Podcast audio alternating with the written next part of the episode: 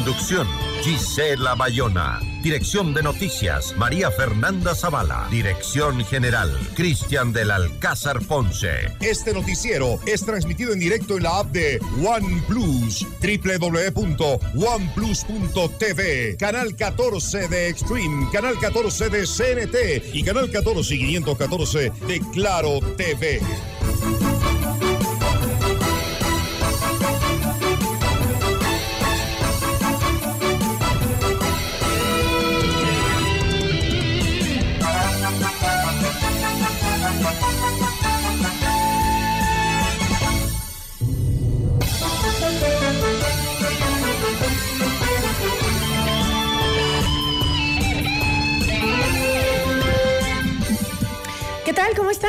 Tardes con todos. Bienvenidos a la información en Notimundo a la Carta. Soy Gisela Bayona. En entrevista vamos a conversar con Livia Rivas. Ella es abogada en Derecho Constitucional y Parlamentario. Hablaremos sobre la incidencia de la oposición en la destitución del presidente Guillermo Lazo. ¿Es viable o es realmente un disparate?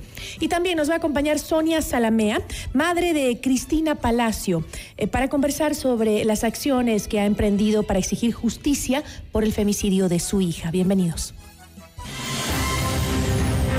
Titulares de Notimundo a la Carta.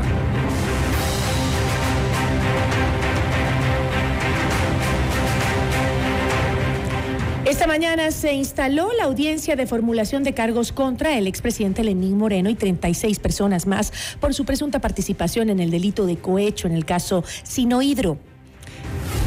El secretario de Seguridad Pública y del Estado, Diego Ordóñez, asegura que el gobierno no está al filo del precipicio. La izquierda democrática se divide en la votación para un posible juicio político en contra del presidente Guillermo Lazo. El ministro de Gobierno, Henry Cucalón, y el presidente de la Corte Nacional de Justicia se reúnen para coordinar acciones contra la inseguridad en el país. El juez Ronald Guerrero llamó a juicio a 14 procesados por lavado de activos en el caso Leandro Norero. Además, ordenó la incautación de los bienes involucrados. Revocan la liberación de dos femicidas sentenciados en Azogues tras rechazo del presidente Guillermo Lazo y solicitud del SNAI. El Consejo Nacional Electoral proclama los resultados oficiales de la consulta popular y anuncia la victoria del no en las ocho preguntas propuestas por Guillermo Lazo. Las decisiones de la CONAIE obedecen a las bases de la organización y Leonidas Sisa debe acatarlas, según Cecilia Velázquez, subcoordinadora de Pachacutic. En lo internacional, el presidente de Colombia, Gustavo Petro, solicitó investigar a su hijo y a su hermano por supuestos ofrecimientos a narcotraficantes para obtener beneficios en la política de paz. 79 migrantes fueron encontrados hacinados en un hotel de México. Notimundo a la carta. Buenas tardes y bienvenidos. Notimundo a la carta, una opción para mantenerse informado. Ahora las noticias. Esta mañana y después de dos diferimientos, finalmente se instaló la audiencia de formulación de cargos contra el expresidente Lenín Moreno y 36 personas más por el presunto delito de cohecho en el caso Sinohidro. Según la Fiscalía, alrededor de la construcción del proyecto hidroeléctrico Coca-Cola Sinclair, la empresa china Sinohidro habría pagado 76 millones de dólares en sobornos a cambio de la concesión del contrato.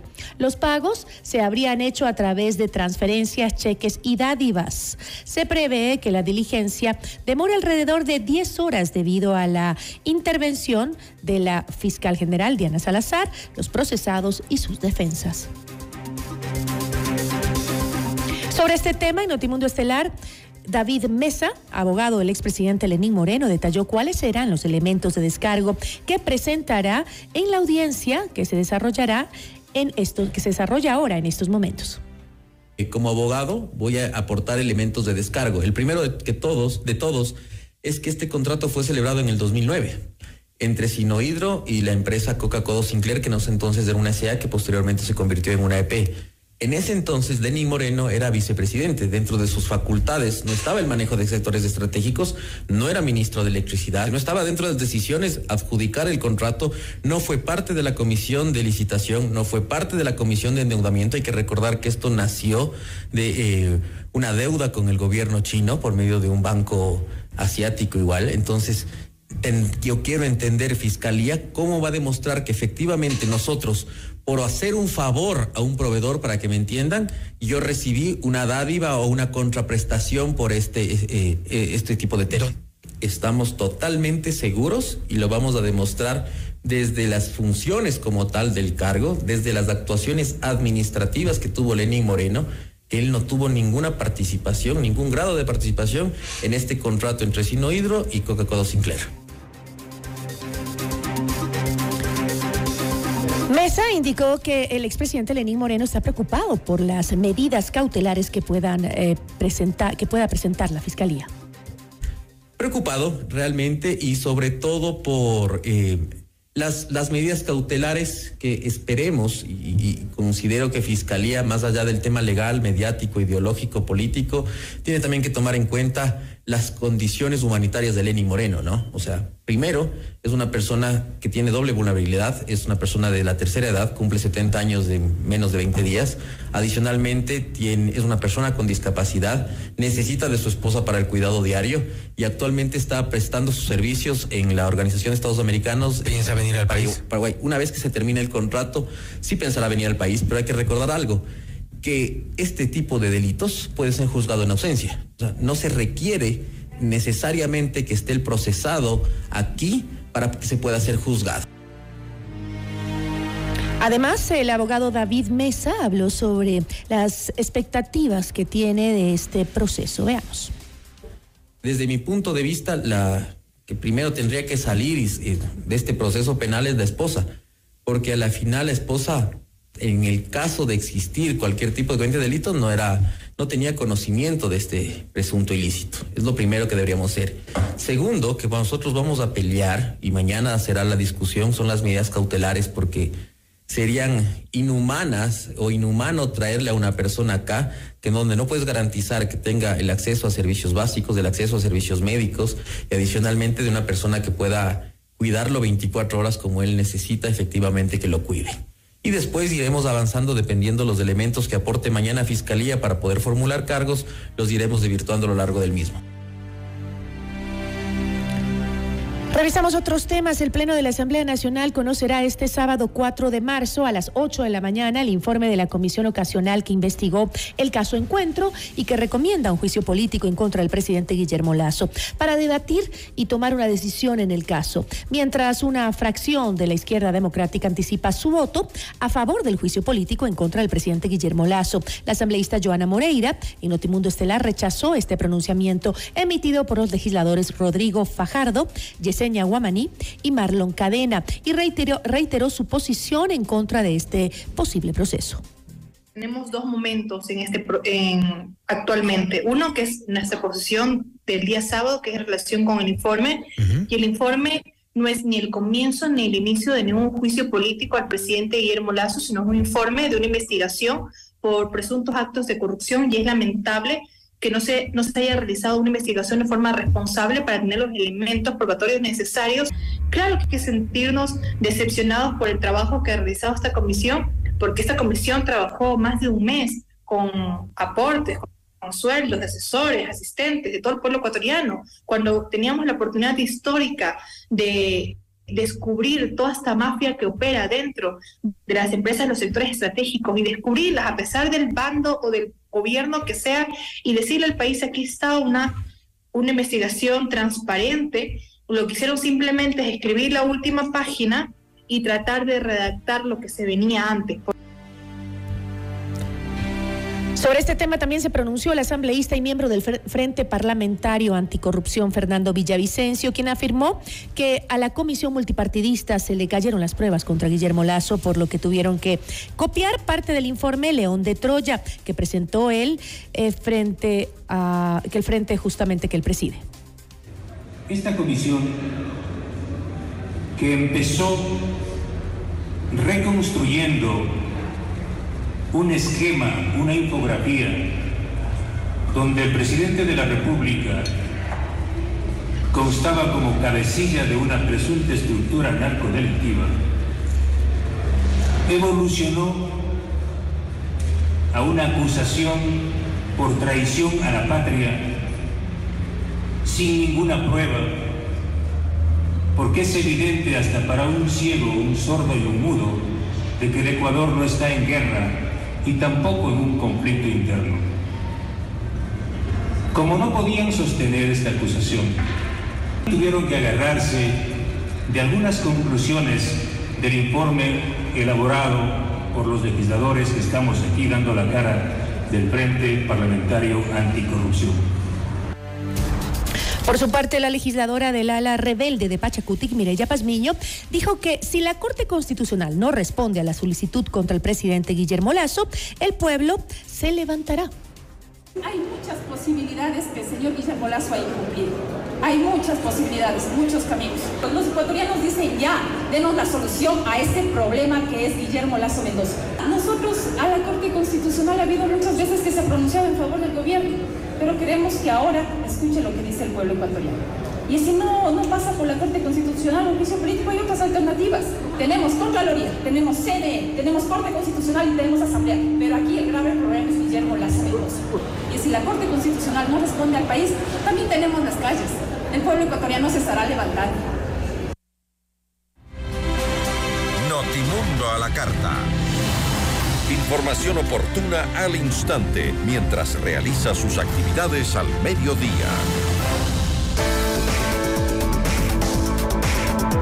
Estudia posgrados en la Universidad Politécnica Salesiana. Te invitamos a ser parte de sus maestrías en diferentes modalidades: híbridas, presencial, en línea, presencial apoyada en TICS.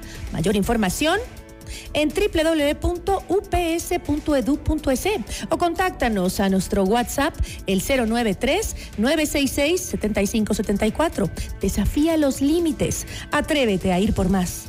Llegó el momento de estudiar tu posgrado en la Universidad Politécnica Salesiana.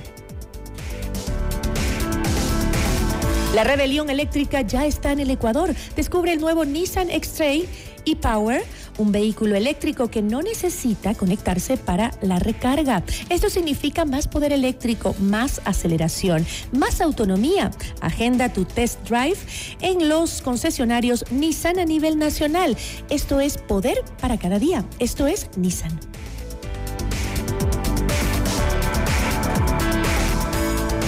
Con Blue Castle Venture podrás invertir en tu futuro desde solo mil dólares. Garantizamos tus resultados con un interés mínimo del 20% anual o te devolvemos tu dinero. Blue Castle Venture, empresa canadiense que cuida tu dinero. Visita www.mi20ya.com y escríbenos al 09 99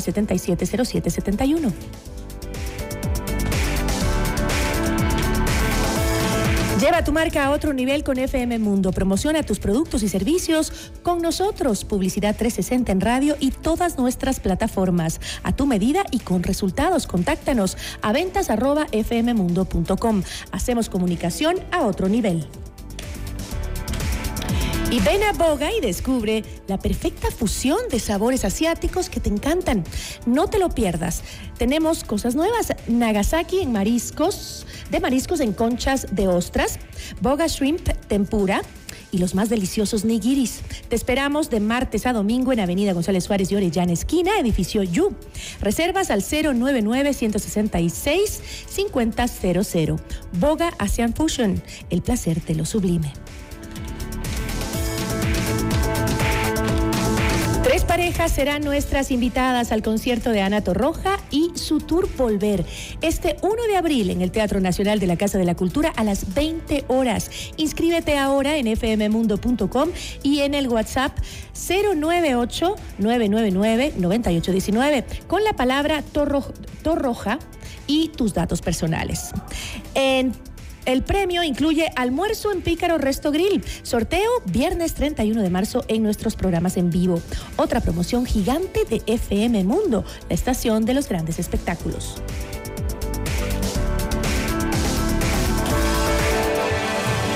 Regresamos en instantes con Gisela Bayona en Notimundo a la Carta.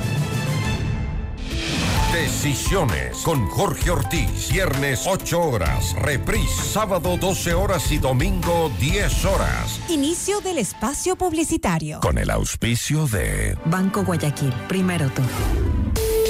FM Mundo presenta Minuto Forbes con Cristian del Alcázar Ponce. Bienvenidos, este es el Minuto Forbes en FM Mundo. Una sólida mayoría de los funcionarios de la Reserva Federal acordaron en su última reunión de políticas reducir el ritmo de los aumentos en la tasa de interés de referencia a un día del Banco Central de Estados Unidos a un cuarto de punto porcentual, pero también acordaron los riesgos de la alta inflación que siguió siendo un factor clave que dio forma a la política monetaria y justificó aumentos continuos de las tasas hasta que se controló. Casi todos los participantes estuvieron de acuerdo en que era apropiado aumentar el rango objetivo de la tasa de fondos federales en 25 puntos básicos y muchos de ellos dijeron que eso permitiría a la Fed determinar mejor el alcance de sus aumentos futuros. Forbes.com.es. FM Mundo presentó Minuto Forbes con Cristian del Alcázar Ponce. Patrocinado por. Hola, ¿qué tal? Mi nombre es Jonathan Río Frío Rodríguez y mi local se llama Ferretería Ferre Norte JR. De verdad se hacen variedad de transacciones. Descargas de telefonía celular, cargas de televisión, de internet. Realmente se hace de todo. Un banco del barrio no es solo un pequeño negocio. Es también el lugar donde puedes realizar recargas de celular, televisión pagada e internet. Pagar tus servicios básicos, enviar o cobrar giros nacionales y del exterior en pocos minutos y cerca de casa. Banco del barrio, en el corazón de tu barrio. En tu mundo, esta es la hora. Son las 13 horas, con 17 minutos. Seamos puntuales, FM Mundo. Grifine Home Center te invita al Gran Festival de la Cerámica. Del 1 al 4 de marzo, compra con el 25, 30 y 40% de descuento en cerámica importada y de primera calidad. Más de mil productos en las mejores marcas estarán disponibles para que puedas remodelar tu hogar. Te esperamos en Grifine Home Center, en Quito, Avenida El Inca, entre Amazonas y Huepi. Vamos a innovar. A crecer. A perfeccionar nuestros conocimientos. Conoce las ofertas de posgrado que te brinda la Universidad Politécnica Salesiana. Te ayudamos a cumplir tus retos. Estudia en diferentes modalidades. Presencial, en línea. Presencial apoyada en TIC, híbrida. Desafía los límites. Atrévete a ir por más. Mayor información en www.ups.edu.es. Eres capaz. Prepárate. Esto es para ti. Posgrados de la Universidad Politécnica Salesiana. Inscríbete. Es ahora. La competencia SA. Durante 60 años hemos aportado a la eficiencia de las empresas, industrias y a la seguridad de los hogares. 60 años apoyando a nuestros clientes. En cada éxito alcanzado, hemos contribuido durante los 60 años con soluciones integrales que construyen una infraestructura de tecnología de la información moderna, aumento en la productividad con soluciones de automatización industrial, transformación de puntos de venta en espacios inteligentes para una atención al cliente personalizada, sistemas de videovigilancia y accesos en tiempo real para la seguridad de hogares y negocios. La competencia SA 60 años creando soluciones eficientes y flexibles adaptadas a nuestros clientes. Visítanos en www.competencia.com.es. La rebelión eléctrica llegó a Ecuador. Descubre el nuevo Nissan X-Trail e-Power, un vehículo eléctrico que no necesita conectarse para recargar. Agenda tu test drive en los concesionarios Nissan a nivel nacional. Esto es Nissan X-Trail e-Power, poder para cada hoy. No existe una segunda primera impresión. Ven a conocer la torre corporativa de Am Beyond the Stars by Le Park. El proyecto ideal para tu oficina con ambientes modernos, amenities, terraza para negocios, espacios de coworking, gimnasio, spa, golf ranch y mucho más. Invierte en el proyecto de más rápida conversión de ventas en Quito con tecnología, sostenibilidad, servicios y el diseño exclusivo de grandes profesionales como Adriana Hoyos, Gabriela Sommerfield y Cristian Vice. Visítanos en República del Salvador y Moscú. Llama al 098-854-6364 o ingresa en iambeyondthestars.com, un negocio del más alto nivel. Todos los programas mírelos en nuestro canal de YouTube, FM Mundo Live. Fin del espacio publicitario. Este noticiero es transmitido en directo en la app de OnePlus, www.oneplus.tv, canal 14 de Extreme, canal 14 de CNT y canal 14 y 514 de Claro TV. En 98.1 continuamos con Notimundo a la Carta.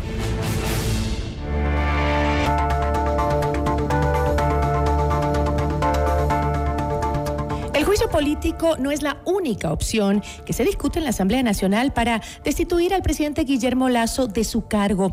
Ahora se habla incluso de declarar su incapacidad mental. ¿Se determinan las opciones de la oposición para una destitución de Guillermo Lazo? La entrevista a la carta, en diálogo directo con los protagonistas de los hechos.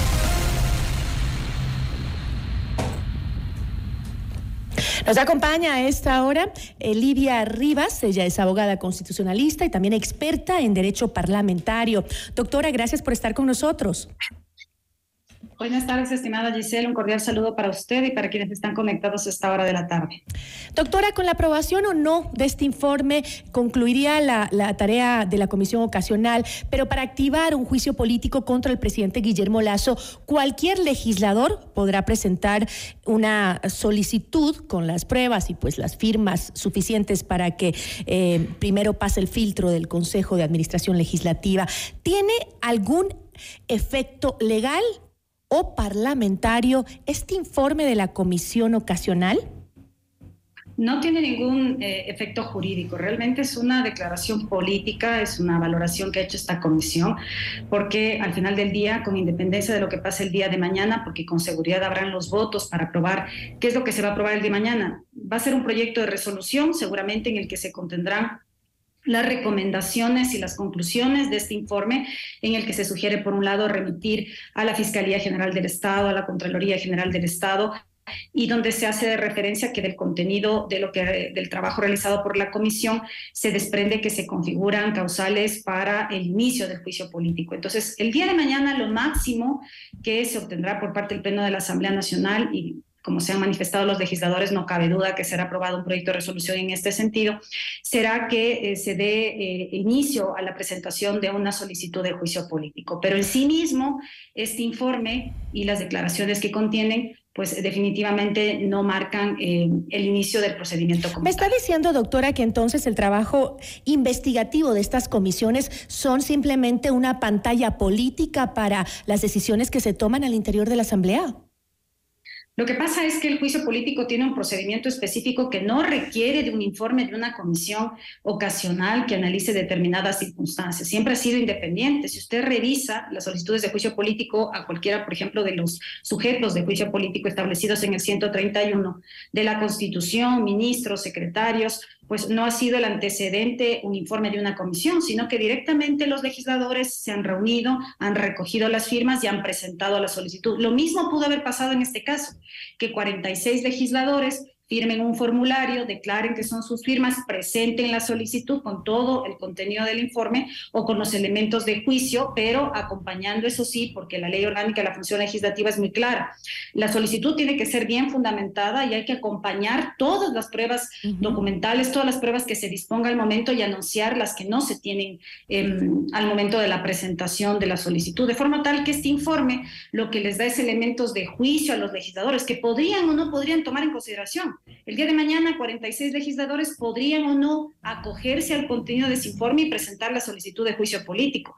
Se entenderá que luego del trabajo realizado por la comisión, pues el, el número que se requiere es mínimo 46 voluntades que seguramente acogerán el contenido del informe. Ahora, lo que pase mañana, a mí sí me parece que es importante señalar, lo que pase mañana y con independencia del número de votos con los que se apruebe la resolución, no significa de forma alguna que los mismos votos podrían haber o no para el juicio político como tal porque una cosa es dar eh, los votos para una resolución que no tiene efectos jurídicos y muy diferente es ya dar los votos en un procedimiento de juicio político que se entenderá que llegar a la moción de censura y destitución y em, sacar del cargo un presidente de la República, pues implica que se han probado las causales que se le ha permitido ejercer el derecho a la defensa y que obviamente ha pasado por el dictamen previo de la Corte Constitucional. ¿Y estos informes eh, que resultan de investigaciones de la Asamblea son un verdadero recurso para el trabajo de la Fiscalía? Es decir, ¿puede una investigación penal sustentarse en un informe político?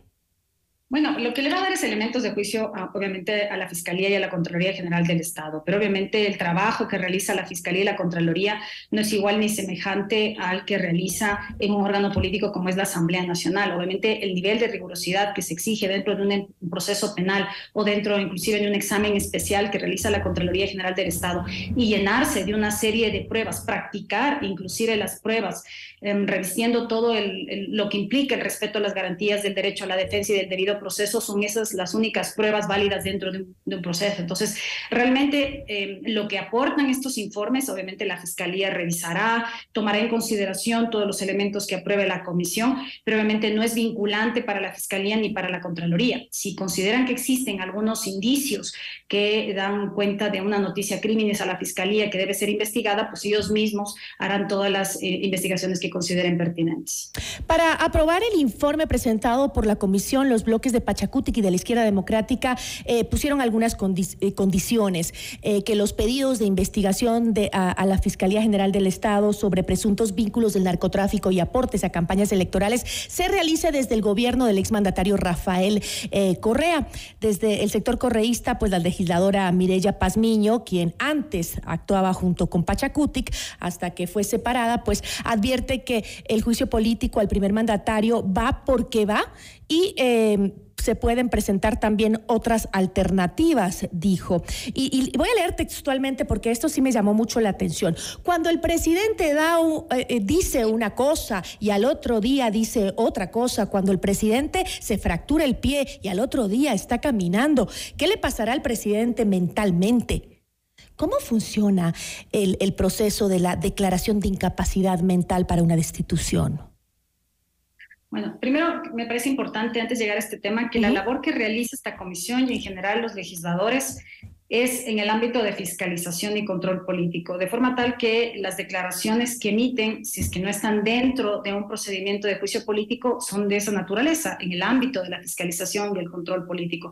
Esta declaración donde se manifiesta la posibilidad de recurrir a esta causal, hay que recordar, por un lado, que, que esto ha sido delimitado por en la Constitución del 2008, pues obviamente hay una serie de requisitos que se deben cumplir ahora de conformidad con la Constitución y la Ley Orgánica de la Función Legislativa. ¿Qué es lo que dice la Ley Orgánica de la Función Legislativa?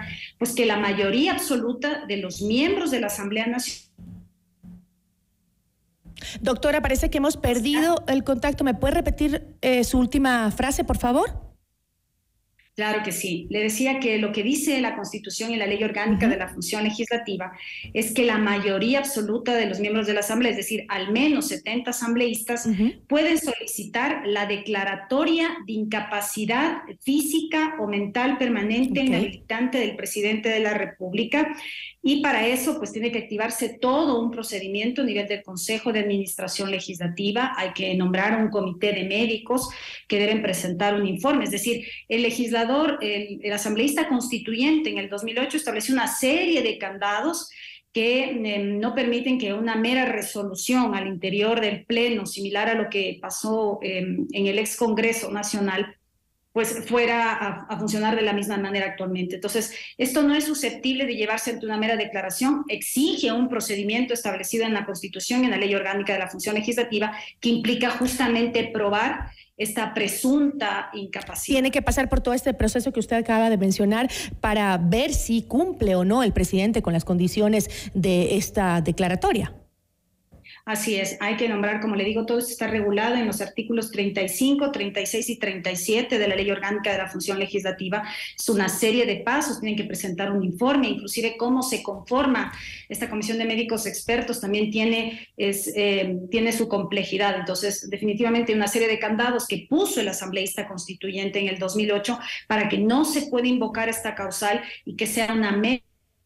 Y supongamos, doctora, que se emprende en este proceso que se emprende justamente en este proceso para buscar esa declaratoria de incapacidad mental. ¿Podría el presidente eh, de alguna manera blindarse eh, de una destitución de la Asamblea?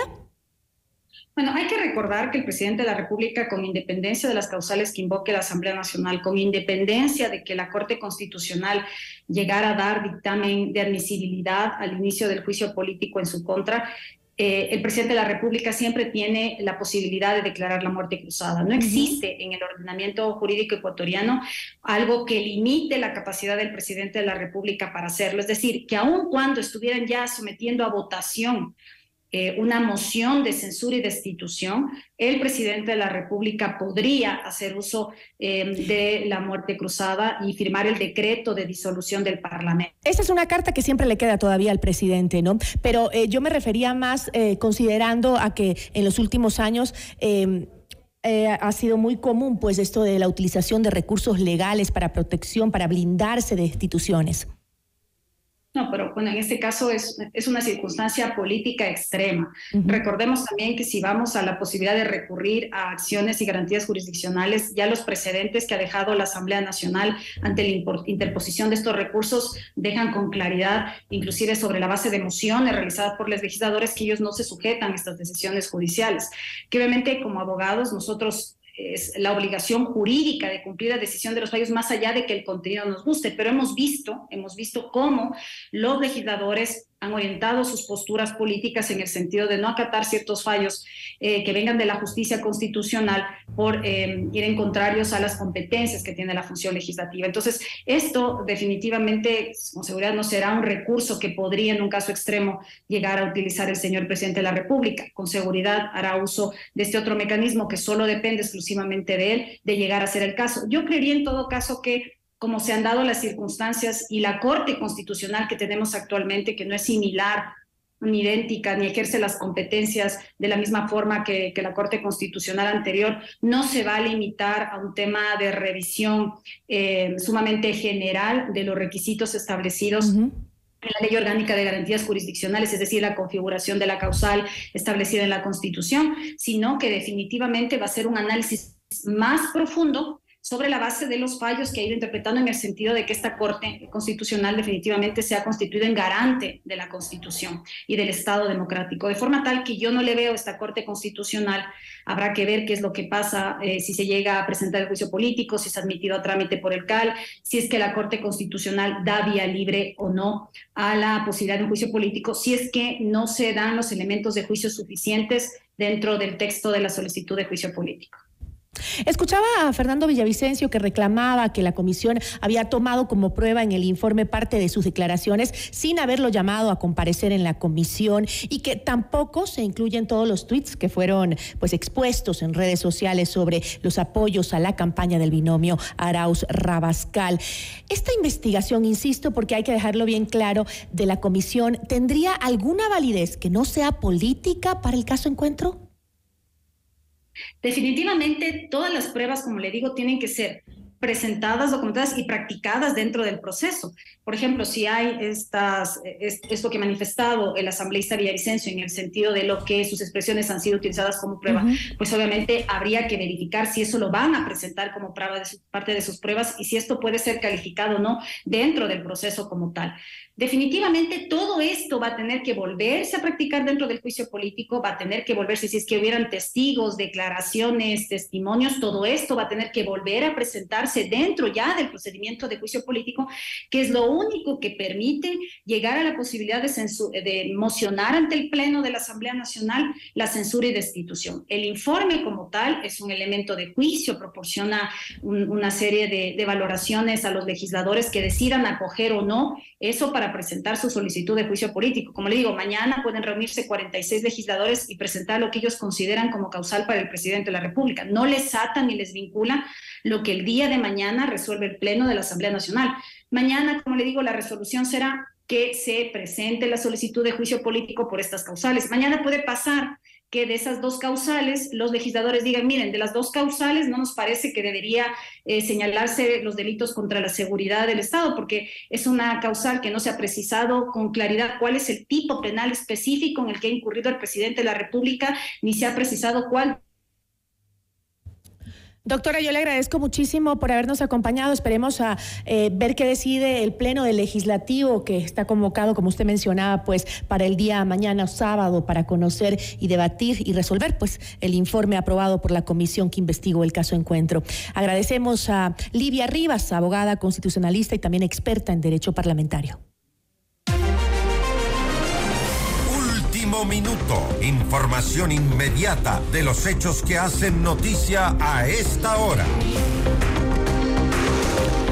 Atención, información de última hora. La fiscal general del Estado, Diana Salazar, solicita prisión preventiva para el expresidente Lenín Moreno y 36 personas más procesadas por el delito de cohecho en el caso Sinohidro. También pide medidas cautelares para garantizar la presencia de los 37 procesados en las siguientes etapas del proceso penal.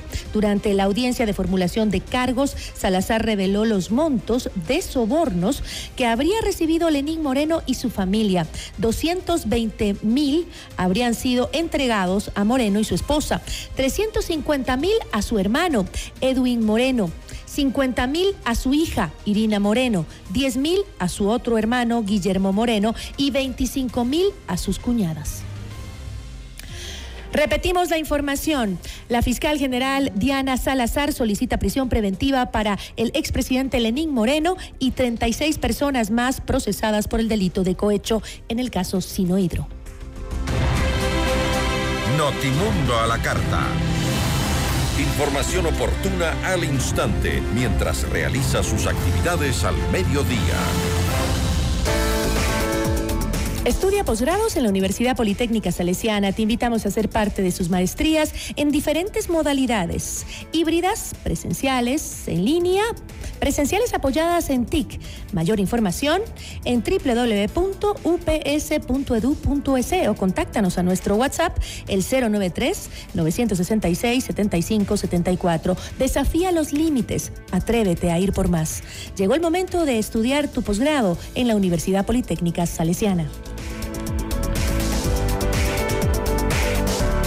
La rebelión eléctrica ya está en el Ecuador. Descubre el nuevo Nissan X-Trail e-Power, un vehículo eléctrico que no necesita conectarse para recargar. Esto significa más poder eléctrico, más aceleración, más autonomía. Agenda ya tu cita para tu test drive en los concesionarios Nissan a nivel nacional. Esto es poder para cada día. Esto es Nissan.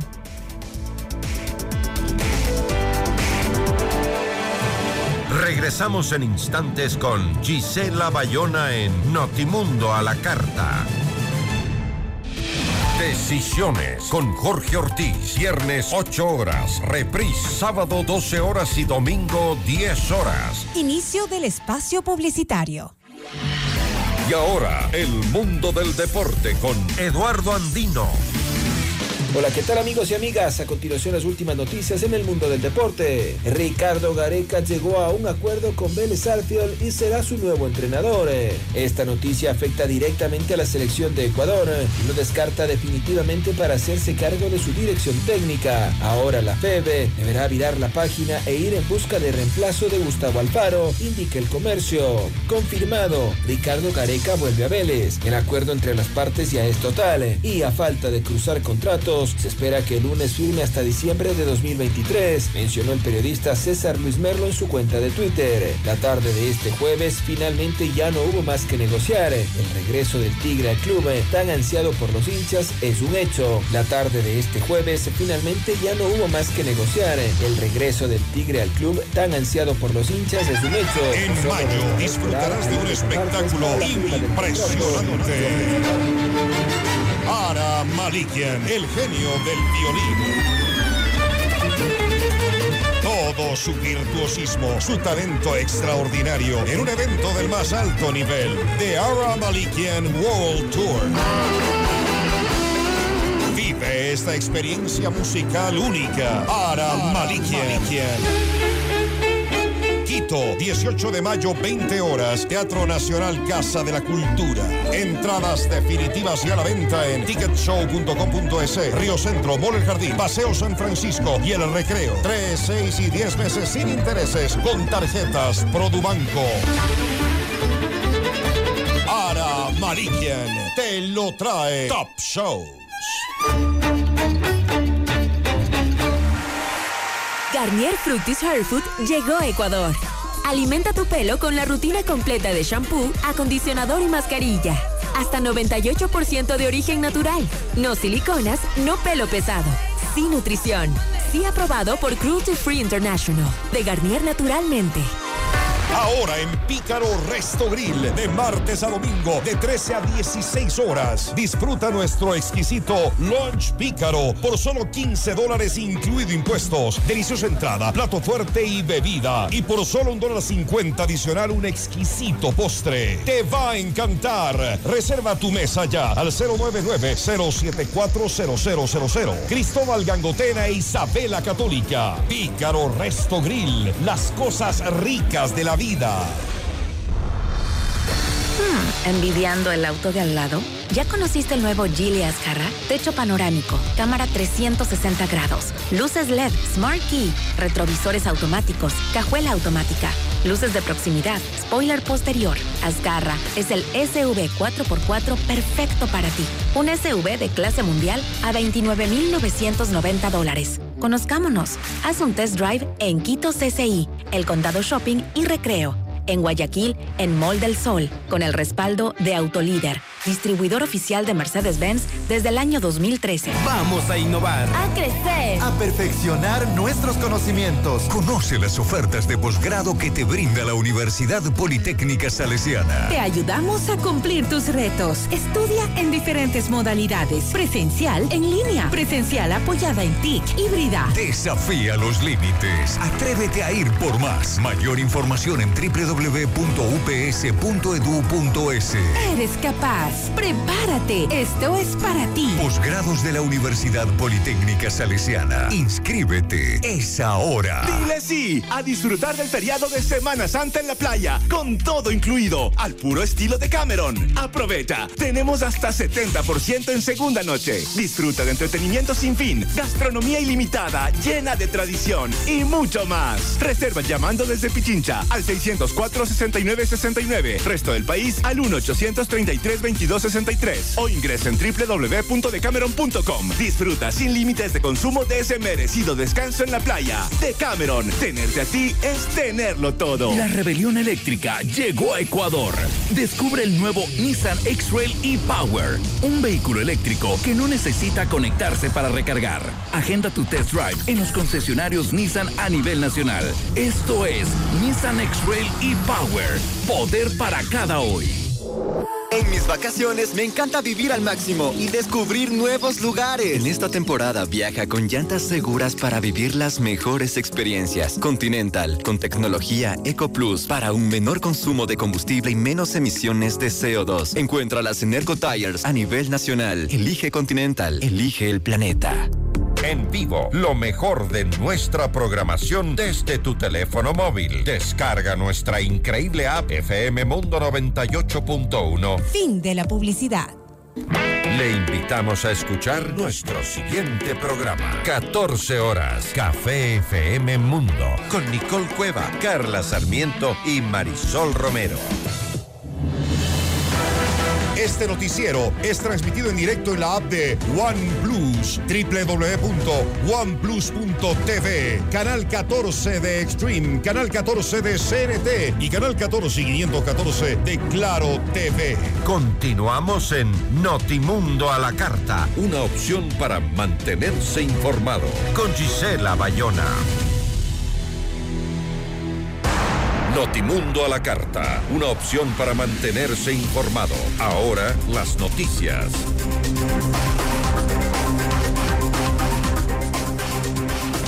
La aprobación del informe de la Comisión Legislativa que investiga el caso Encuentro, donde se recomienda llevar a juicio político al presidente Guillermo Lazo por supuestamente cometer delitos contra la seguridad del Estado y la administración pública, aún del ambiente de inestabilidad que atraviesa el Ejecutivo desde hace algún tiempo atrás. En decisiones con Jorge Ortiz, Diego Ordóñez, secretario de Seguridad Pública y del Estado, defendió las actuaciones del gobierno y aseguró que ha resistido a varios ataques golpistas. Gobernar es como, va a poner el ejemplo, como tener, está montado un dron.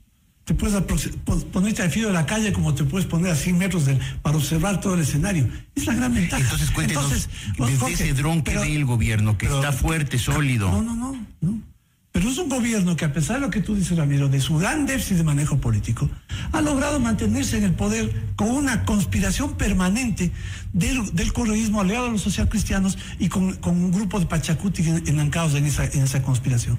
Ha enfrentado dos, dos intentos de, de, destitución, juicio político, de lo de la 130 en, la, en, junio, ¿no? una, una paralización del sector indígena que confluyó para usar la asamblea eh, como legitima, legitimando constitucionalmente el golpe. Crisis política y conmoción interna. Ha, mantenido la estructura de, los organismos del Estado hasta ahora, las ha mantenido. Lo decía el presidente el otro día en la reunión, estabas tú presente.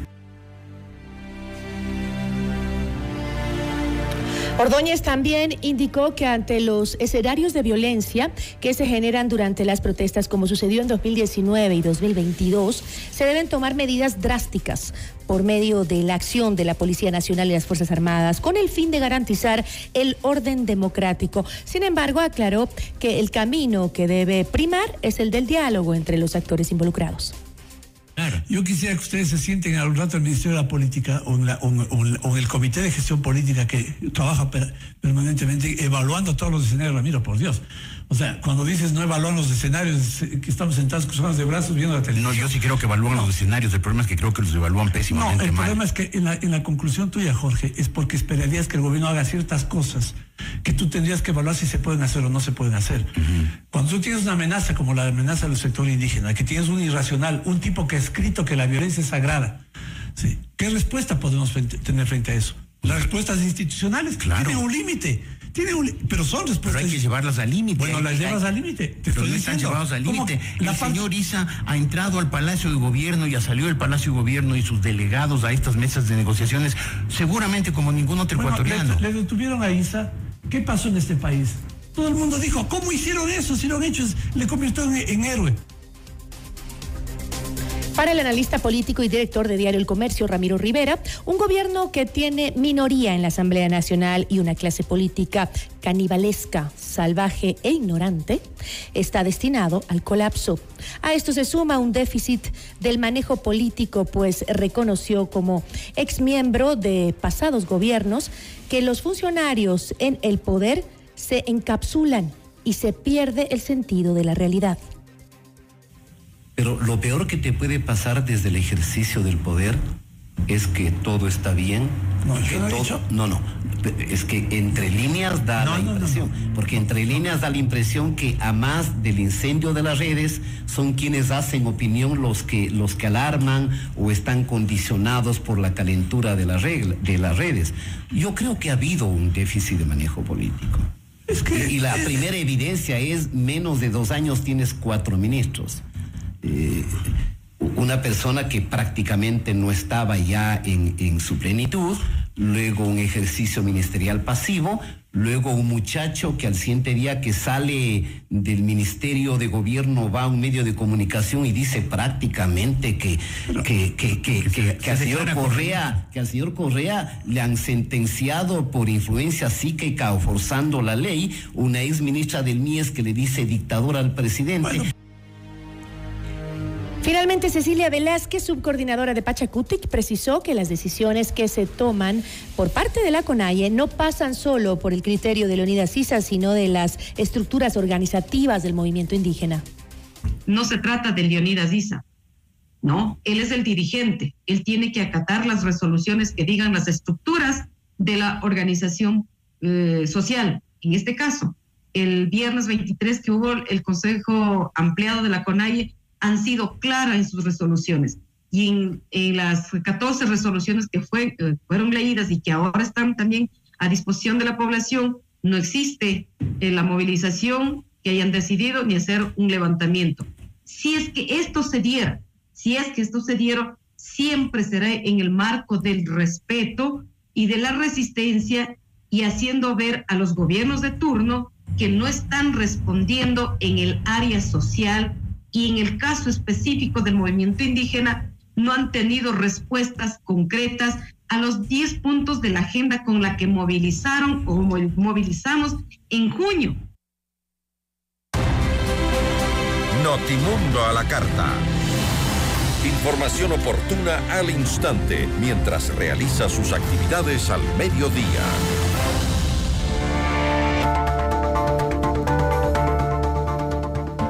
La excarcelación de dos femicidas sentenciados ocasionó este jueves el pronunciamiento del presidente Guillermo Lazo en rechazo a la acción de una jueza de Manabí.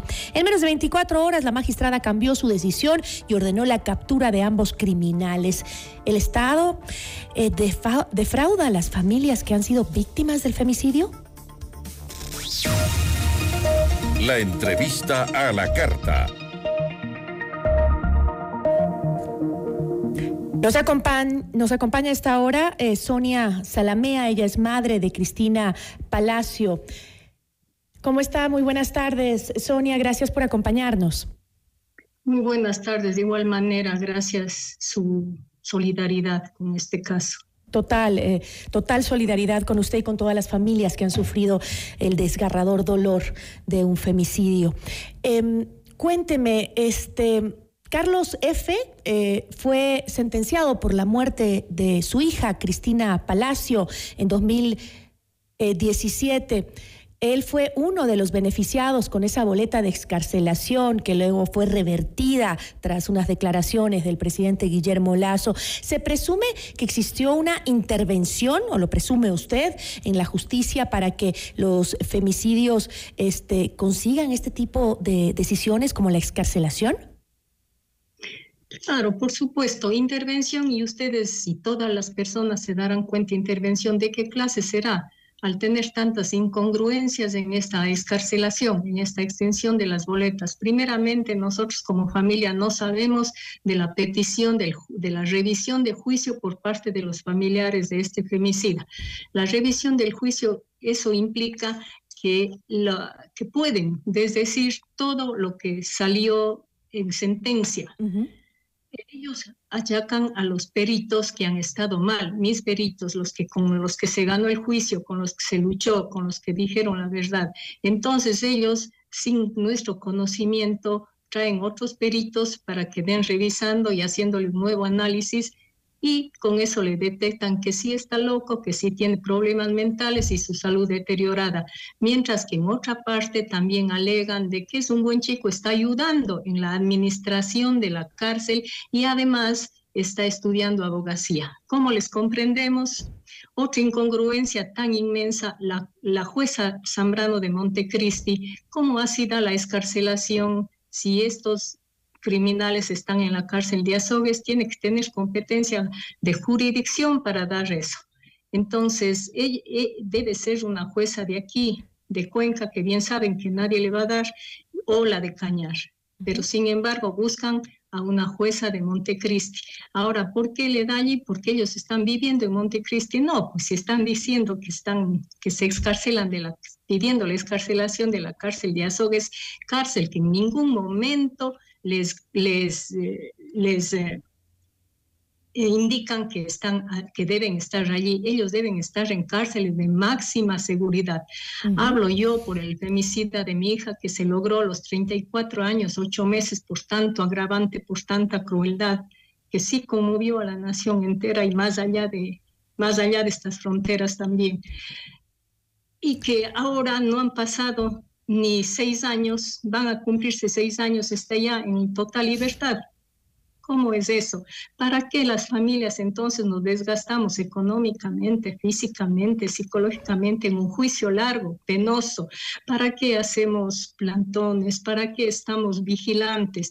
Ya por fin se da una sentencia y el Estado debe repararnos con un poco de tranquilidad. Mas no vemos que así son cinco años de haberla perdido, cinco años de luto, cinco años de lucha, cinco años de intranquilidad. A la SNAI siempre le pedimos que por favor nos diga en dónde está este, este asesino, porque nunca estaba en la cárcel de Turi, siempre en la cárcel de Azogues, de Loja, pero nunca en esa cárcel de máxima seguridad. ¿Qué cree usted, Sonia? ¿Qué cree usted que está pasando con, con la justicia en estos casos de femicidio? Porque no solo el hecho de su liberación nos llama muchísimo la atención, eh, sino también el hecho de que el presidente dé eh, unas palabras en contra y automáticamente 24 horas después este, se, se vuelva, se revierta esa decisión que tomó la jueza. Todo esto llama muchísimo la atención y nos deja pensando muy mal sobre la justicia ecuatoriana. sí, sí. Mira, yo he estado en contacto con la ministra de Derechos Humanos justamente por este problema, pero de las madres, no de, no de esta escarcelación que nunca esperamos. La ministra vino a Cuenca, tuvo un, como recién ocurre, ocurrió otro femicidio de una enfermera aquí en Cuenca. Sí. Eh, ella pidió a la fiscalía de la SUAI de que se haga la, la indagación rápida, más la fiscalía le reprochó, le dijo que eso no es competencia del ministerio, es competencia de la fiscalía.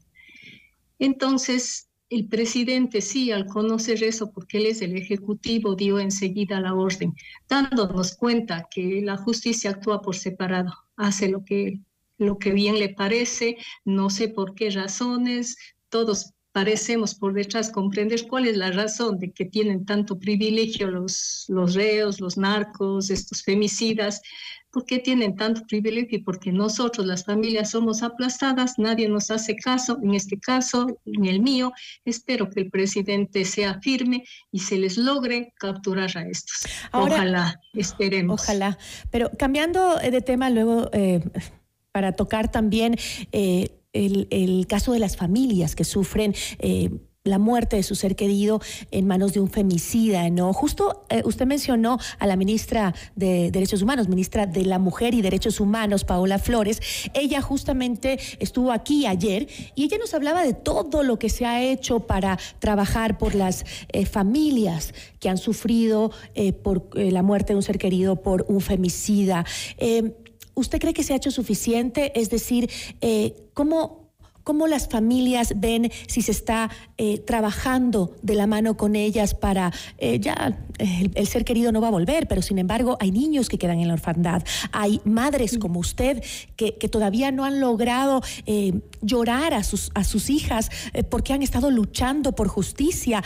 ¿Cómo el Estado ha trabajado en tratar de acompañarlos, en mejorar ese dolor, en trabajar psicológicamente con las otras víctimas que son la familia. Sí, era lo que yo me doy cuenta como persona común y corriente que ha sufrido este problema. El Estado muchas veces quiere ayudar, pero las que fungen de autoridades por política, por inconveniencias, no son las que colaboran, no son las que, las que hacen lazo con el gobierno. Ya tenemos mucha contra, mucha, eh, una mucha, mucha, muchísima disfunción entre las instancias gubernamentales. Aquí lo que, lo que exigimos del presidente, él es el ejecutivo y él hará que se cumpla. Respecto a las familias del ministerio, siempre ha estado trabajando, pero repito, mm, con sus competencias nada más. Pero Sonia, ¿existe o no existe una reparación integral del Estado para las familias de las víctimas de femicidio? No existe, no existe como tal. Hay las tres reparaciones. Y yo que pasé por, esos, por esas feas circunstancias, las tres reparaciones psicológica, salud y económica no se dan. Al comienzo la psicológica y el Ministerio de Salud intervienen a las familias, pero no hay un seguimiento no hay un seguimiento tal para que, eh, porque el problema de salud sí se produce ese momento, pero la secuela va para largo. Por ejemplo, son seis años que en todo caso yo he pasado con esa angustia que a la final va a nuestro organismo a deteriorar. Es una angustia que ya sabemos por qué es, pero no podemos salvar porque es la ausencia de la hija, el hecho que pasó, el miedo de estos, de estos antisociales. Eh, y como ha pasado, el miedo de que no vaya a salir, ahorita salió. Entonces todas esas cosas no nos dejan eh, recuperar. Y las reparaciones, la económica, eh, quisiera que alguna familia que les sucedido esto alce la mano y diga a mí se me repararon económicamente. Esa no existe porque después del juicio de femicidio hay que seguir otro juicio para la reparación. De nuevo gastar, de nuevo ver en dónde qué se puede coger, cómo me, cómo me pueden reparar económicamente, uno ya no se sigue. Entonces eso queda eh, a la deriva y eso veníamos a pedir que el Estado se haga cargo de esas reparaciones, que se haga visible las reparaciones. La ministra de Salud sí trabaja, de, de, de Derechos Humanos sí trabaja en coordinación con otros ministerios, hacen su labor, pero muchas veces no pueden porque siempre hay cambios, siempre hay juicios pendientes. Sea por la razón que sea, no están cumpliendo, Sonia. Pero este, eh, este, este gobierno se han disparado en los últimos años los casos de femicidio. Ya luego de pasar este tema, usted haber, haber vivido no solo em, el, mal accionar de la justicia, la incapacidad del gobierno para actuar y para eh, justamente trabajar en, la ayuda a las familias. Em, no se ha aplicado tampoco políticas para detener el alarmante número de los femicidios en el país. ¿Usted cree que algo se está haciendo después de los ejemplos que hemos tenido y cómo sube la línea de casos de femicidio? Yo creo que haciendo algo concreto, no. Que nosotros tenemos que luchar y nosotros como conocedoras y, y que hemos vivido el caso podemos dar algún aporte al gobierno, claro, pero también que nos oiga, porque si se hiciera algo contundente, nos diéramos cuenta que los femicidios se han bajado. Entonces, estamos viendo que más bien se han elevado o tal vez desde que se inició esta lucha ¿no? al femicidio son más visibles los casos, tal vez antes sí había, pero no creo, ahora son mucho más. Esperamos que el gobierno legalmente aplique políticas públicas que nos oigan, que nos pidan a nosotros las necesidades y que nos oigan y cumplan eso. Creo que allí tenemos que, lograr un poquito de, alivio a, estos, a este tipo de crímenes. Lo mismo a la, directora, a la ministra de Derechos Humanos, siga cumpliendo su labor, pese a tanta contra veces que hay. Nosotros también somos familia, apoyamos a nuestras autoridades en todos los ámbitos para que sigan le agradezco muchísimo, Sonia, por habernos acompañado, por sus declaraciones eh, y, nos solidarizamos con, su dolor, el de su familia y esa lucha por encontrar justicia, eh, por encontrar también reparación y, porque se trabaje en prevención en el caso de los femicidios. Yo le agradezco muchísimo. muchas gracias. Los periodistas, déjenme decir, son la gente que nos ayuda. Ayúdennos a seguir luchando en esto. Ayúdennos a que se visibilice lo incongruente de las leyes y de los jueces. Muchas gracias. Ahí estaremos, Sonia, y esta puerta siempre estará abierta para usted y todas las madres que han vivido este terrible dolor del femicidio. Muchísimas gracias. Agradecemos a Sonia Salamea, madre de Cristina Palacios. Eh, fallecida en manos de un femicida. Aquí concluimos la información, pero antes vamos con algo de noticias internacionales. El presidente de Colombia, Gustavo Petro, solicitó a la Fiscalía de la Nación que inicie las investigaciones sobre su hijo mayor, Nicolás Petro, y su hermano, Juan Fernando Petro, por supuestos ofrecimientos a narcotraficantes a cambio de obtener beneficios para políticas de paz. En México, el Instituto Nacional de Migración informó que se rescató 79 migrantes en situación irregular que se encontraban hacinados en hoteles en la localidad de Tijuana, México. Así concluimos la información. Que tenga un excelente fin de semana. Soy Gisela Bayona. Nos vemos el lunes con más noticias. Síganos en nuestras redes sociales. Somos FM Mundo, la radio de las noticias.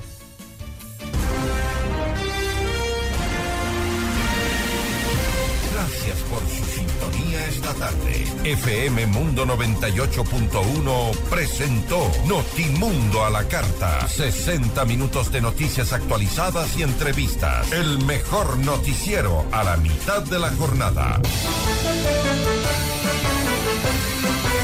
Conducción Gisela Bayona. Ingeniería de sonido Mauro Olivo. Producción FM Mundo Live Javier Merino. Dirección de arte Laili Quinteros. Coordinación y redacción Fernanda Utreras. Redacción y redes sociales José Martín Muñoz. Dirección de noticias María Fernanda Zavala. Dirección general Cristian del Alcázar Ponce. Notimundo a la carta, con el auspicio de Nissan X-Trail e-Power. Poder para cada hora.